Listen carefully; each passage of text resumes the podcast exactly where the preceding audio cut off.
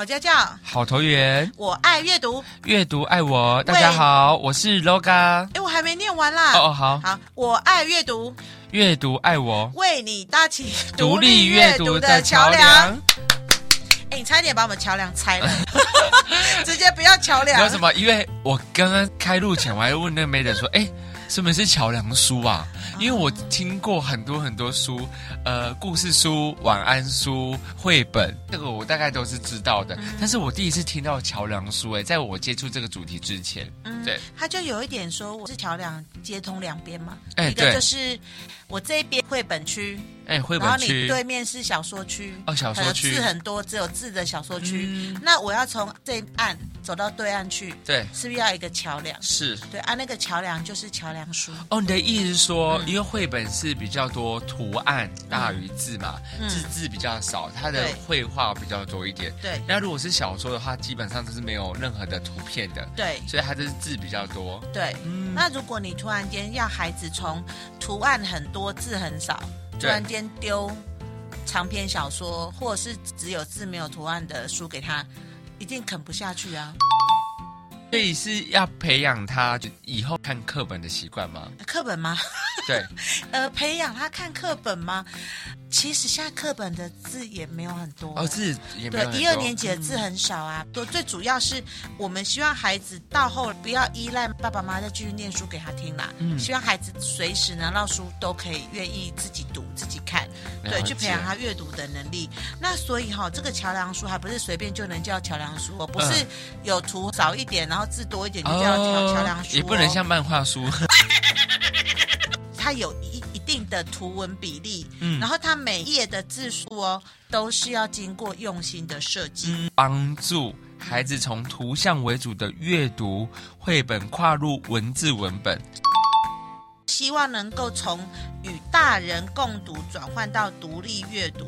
而且内容的部分哦，这个桥梁书为了吸引孩子来看它，它的内容都会比较接近儿童的生活经验，哦、就以生活为出发点，或者是有趣的、嗯、有趣的，或者是好笑幽默的童话形式，嗯、希望能够帮助那个中低年级的孩子来喜欢阅读、嗯、阅读。嗯，对，然后慢慢去适应字很多的书本。桥梁书字数其实还有分初阶跟进阶哦，还有分哦。对，就是、如果是初阶的桥梁书来讲，一。一般出版社在分吗？对，你可以找五千到八千，五千到八千字。对，那如果是进阶的话呢？那个字数就是八千到一万哦，超过万字。对对对，嗯、然后而且它的图你的比例原则上是一比一，一比一。然后每一页都会有插图哦，让孩子还是觉得啊，读书很有趣，有图可以看，让图像来帮助孩子了解这个故事的意思。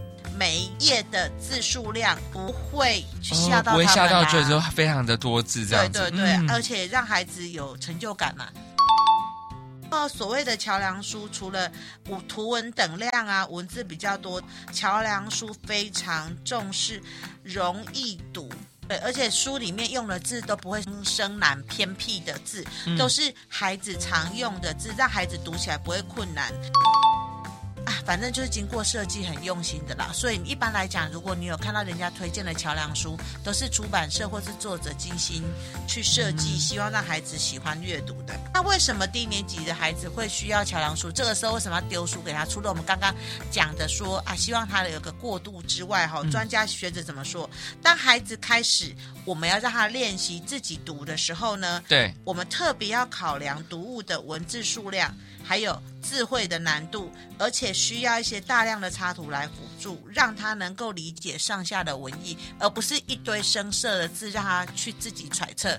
你你有小时候有看过百科全书吗？有。如果你在国小一二年级，百科全书丢给你，叫你每一个字都读出来，一定很辛苦。会觉得比较苦辛苦。希望孩子。从一开始绘本很多图很多，到后来文字比较多的这个图文比例的改变，然后让孩子在启蒙阅读的阶段，读物的选择从图图文到图文文，再到文文文，过这样的设计之后，帮助他能够进阶的阅读，跨越他的障碍啦。所以。桥梁书真的是一个不可或缺，对对对，而且是一个趋势哦。所以爸爸妈妈，如果你希望孩子从绘本开始跳的话，不要直接很轻易的拿伟人传记给他。教育教育就是要因材施教嘛。嗯、那有些小朋友是不是他其实也可以跳过这个桥梁书这个桥段，嗯、直接到文文文？对，可以可以，嗯、因为我先跟爸爸妈妈讲一下，我们这个刚跟大家分享的桥梁书，这可能是个基本盘。像我之前教过一个小朋友啊，是资优生，是，你知道国小一年级呀、啊，嗯，他就跟我说他在读卡内基，哦，卡内基，对，他就直接跳到卡内基的。那时候很怀疑说，哎呀，你真的是看卡内基？你可以跟我说他这本书在讲什么？他带着卡内基纯文字的呃书籍来跟我分享。嗯、那当然，这孩子就直接跳到独立阅读的部分嘛。是，但但是如果你们家的孩子比较需要帮忙的话，嗯、就是回头再来看桥梁书啦。那桥梁书到底要怎么挑？我们给你们几个方向建议。第一个，桥梁书的题材啊，建议越多元化越好。嗯、比如说各个类型都让他去接触，有生活类的啦，奇幻旅行的啦，或者是童话故事都可以，让它更多元化、更有趣。因为我们主要目的就是希望他可以独立阅读，独立去完成这件事情。嗯、这边还是跟之前我们上一集讲阅读一样哈，我们还是建议让孩子挑。那鼓励他多元化了哈。是。那第二个呢，给家长的建议是，其实自制书比翻译书好。什么意思？嗯、就是我们台湾本土的写的作者，也许会比较没有一个文字转换，因为我们有时候在翻译的过程中，我们会觉得，哎，这好像翻起来这个字义有点怪怪的。对，或者是翻译的人为了要。去符合他的情境，有可能用的字词会比较艰深一点。对对对对，嗯、那如果是台湾的作者或是华语的作者，他可能在使用上的时候，因为有他的考量，选词用字就会比较适合。再来呢，推荐。爸爸妈妈在选书的时候选系列的套书哦，系列的套书，哎，就像我们如果自己在看小说啊，比如说《哈利波特》全集、《魔戒》，就是一个系列的话，其实会让我们觉得我会想要一本一本接着看下去。对，一看完看二，二看完看三，三看完看四。那或者是这个系列都是在讲大自然的，然后刚好我的兴趣就是很喜欢看大自然读物的话，我就可以把昆虫看完。丛林看完，动物看完，鱼类看完，所以整个看完之后，我其实累积的那个阅读量就是越来越多了。对，就是说，如果是小孩喜欢的主题，或者是小孩喜欢的系列，不管是怎样的系列啦，让孩子有想要一本接着一本。对，这样的方式其实不像看电影一样，一看完，电视上都会留一个。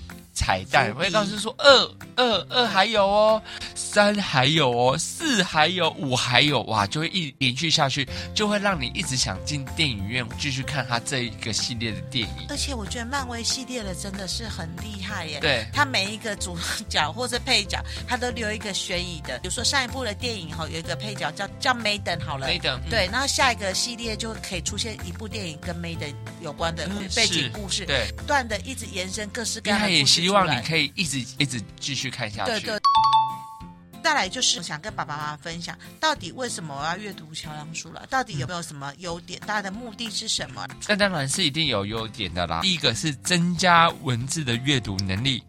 就是其实爸爸妈妈，你把课本拿来了，就是他们现在的国语课本其实文字都很少，嗯，文字都很少。那希望孩子用大量的阅读去增进他的一些语文能力嘛。那真的是要自己补充。我们希望孩子能够呃借由阅读来认识更多的字，增加文字的阅读能力或各方面的理解能力，就是真的要补充啦。那如果你真的丢一本纯文字的书，说啊这个字很多，你从读这本书去认字的话，其实对孩子来讲真的超级残忍的。对，会比较辛苦一点。这种感觉就像哈、哦，你只会加减乘除，对，可是突然间，你的爸爸妈妈丢了一本高等微积分叫你读，嗯，你会觉得很痛苦啊，因为你根本不知道这是什么东西，所以就要慢慢来，好不好？第二个目的呢，就是我们刚刚一直不断的提到的。培养独立阅读的习惯。那因为呢，这个阶段的孩子处于一个转换期，不管是从家庭到校园，或是从图像到文字，或从他非常依赖你到要独立，各个方面呢，都需要建立一个新的秩序。这个的转换中，像我们之前跟爸爸妈妈提过的亲子共读的部分啊，也要转型了，转到什么？嗯、独立阅读的路上。是，所以呢。我们要转型的过程中，为了要培养他的阅读习惯，让孩子未来能够懂得独立自处呢，所以我们就给他桥梁书。然后第三个呢，我觉得桥梁书哦也可以加强孩子的逻辑推理能力，因为我们刚刚说哈，那个出版社或是作者为了要吸引孩子喜欢他的书，他不仅会提升孩子的阅读力，而且呢，他书籍的主题哦真的是非常非常多，有自然的，有人物的，各个领域都有。所以呢，孩子在阅读的时候呢，他会一边看又一边搭配插图，嗯、那可能又从插图中呢可以发现一些关键。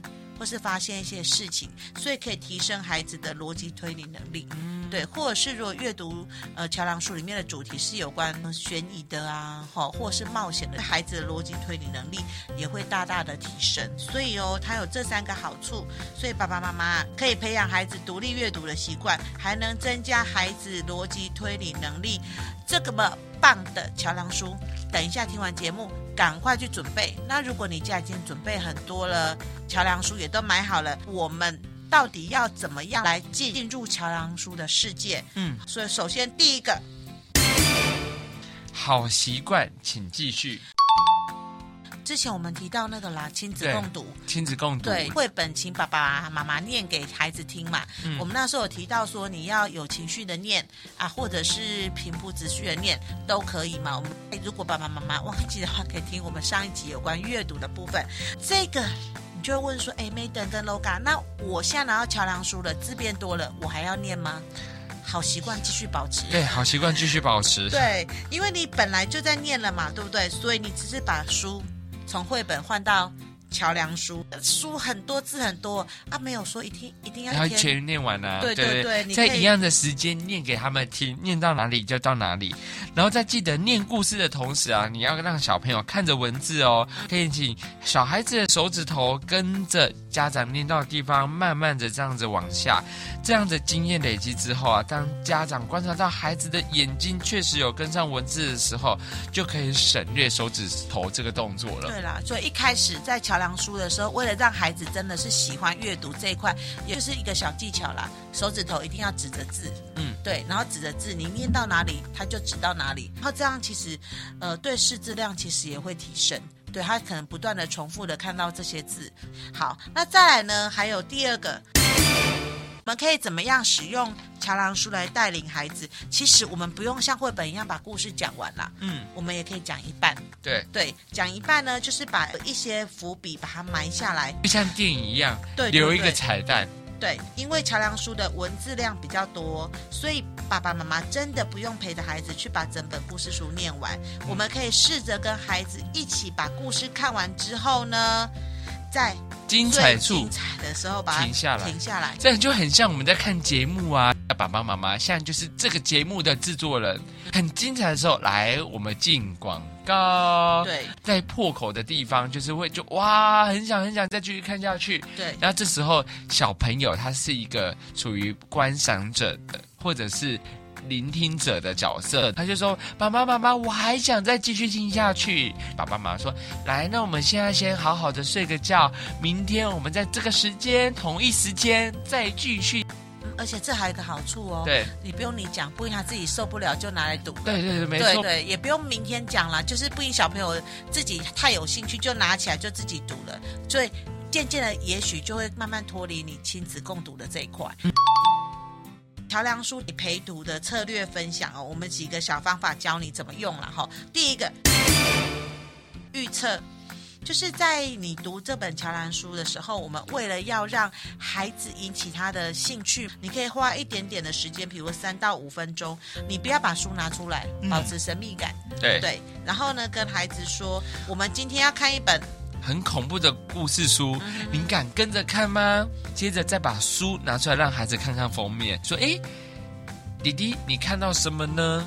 你觉得封面上哪个人才是主角呢？你觉得故事是发生在哪里？那吸引注意力，对，吸引注意力。而且在这个过程中，我们也可以做一些对话啦。嗯，对，所以在学校的老师，其实在讲故事的时候，常常也会用预测这件事情，嗯、增加这件事整个的互动性跟趣味性。对，然后就透过三到五个问题简单的提问，我们也可以在这个过程中让孩子静下心来，专注在即将要读的这本故事书里面。嗯，而且可以让孩子开启他的脑部思考，因为他动脑筋在跟你互动嘛。对，可以。让学习从被动变成主动，嗯，这很重要。那一开始孩子可能以前绘本没有目录嘛，那桥梁书开始有目录之后，我们可以利用目录来跟孩子互动说，说你觉得这是分开的四个故事呢，还是组合在一起的大故事呢？然后你是怎么发现的？那在孩子猜测的过程中呢，爸爸妈妈不要给他答案，对，嗯、因为孩子会透过不断的阅读经验，慢慢的去发现到目录的功能，所以非常建议爸爸妈妈目录不要省。其实目录整个看完。你就会大概知道说这本书或这个教学内容告诉你什么事，作者想传达什么，没错。所以我们去书局买书都先翻目录，先翻目录。对，比如说理财的书好了，跟我说什么什么存一千万可以变几亿这种，对不对？那我们就想说他在讲什么啊？我们翻目录翻到啊，内容是骗人的。对啊，我们就是翻那 电子书，它有时候会先试阅，对，一定秀出目录给你看的。对对，那我们就可以里面看到书。那孩子也一样哦，我们可以用目录来。让他了解这本书，认识这本书。好，再来呢，声音的角色扮演。哎，那声音的角色扮演就跟我们之前共读一样，就是毕竟我们就是要念给小朋友听的时候，还是要多一点声音的变化或声音的代入感，因为我们很多故事都是有大量对话的组成嘛，对不对？嗯、所以可以让孩子有念对话的部分，家长念旁白的部分，也让孩子提高他的专注度。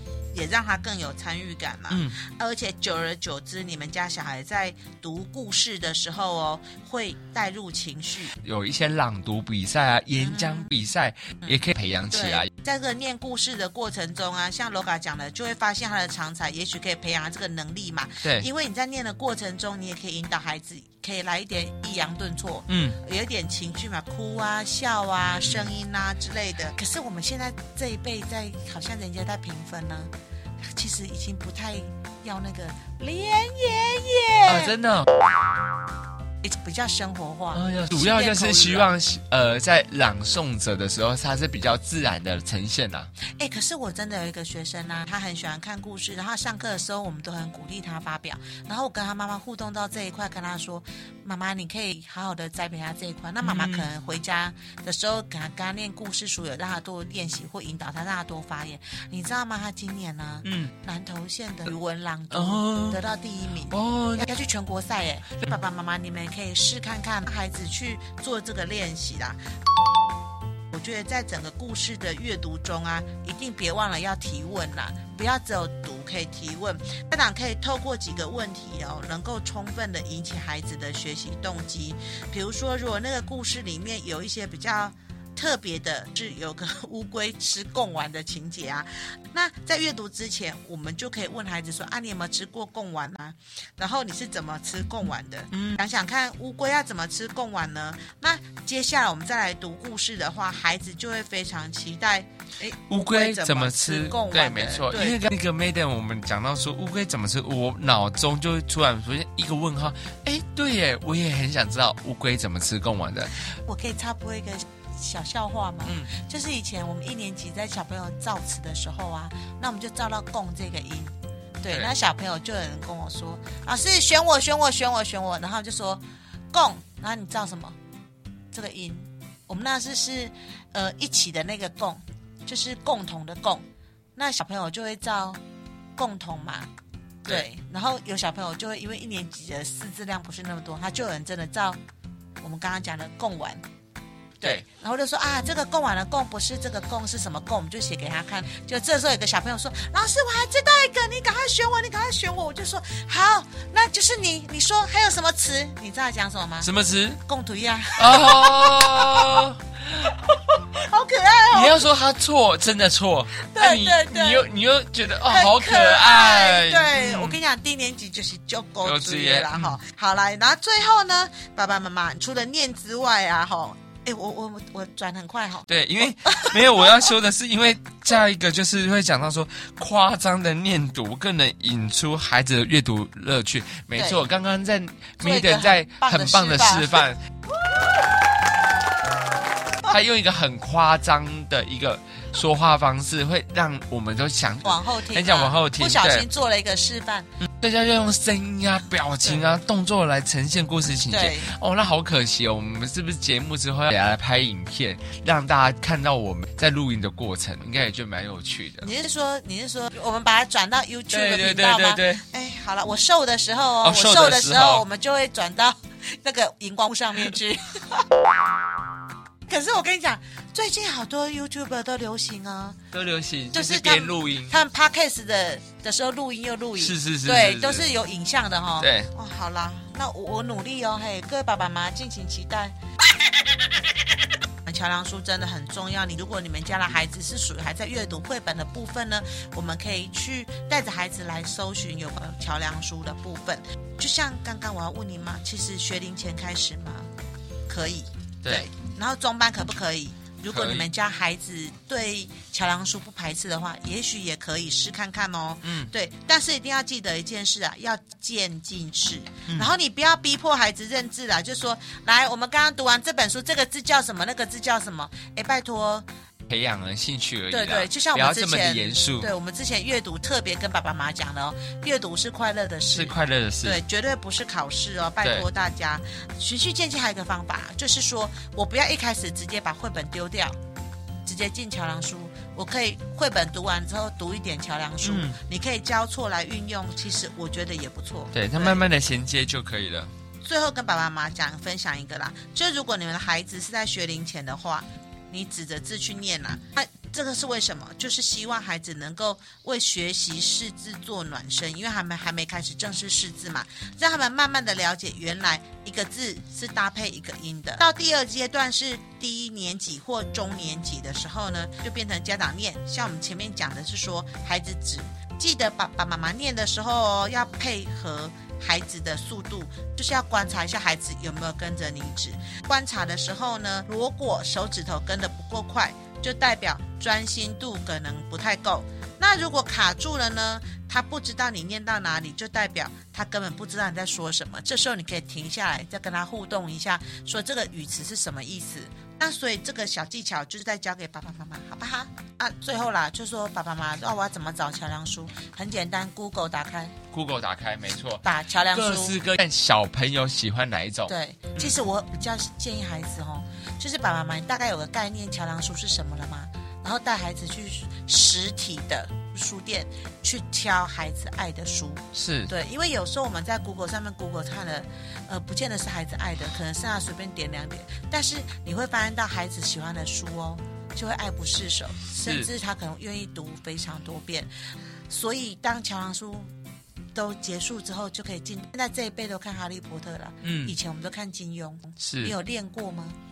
你有练金庸吗？哎，没有耶！你没有练金庸？对、哦，我们那时候看金庸看到好痛苦哦。嗯，那没所谓的痛苦，不是真的很痛苦那种。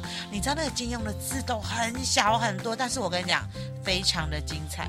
对，那如果有练金庸的爸爸妈妈，可以跟我们互动哦，告诉我说你练了什么。那像我们我们学校很多同事都是练整套的啦，一套一套接着练，好不好？好，那就是有关桥梁书的部分，我们就是要带着孩子一起。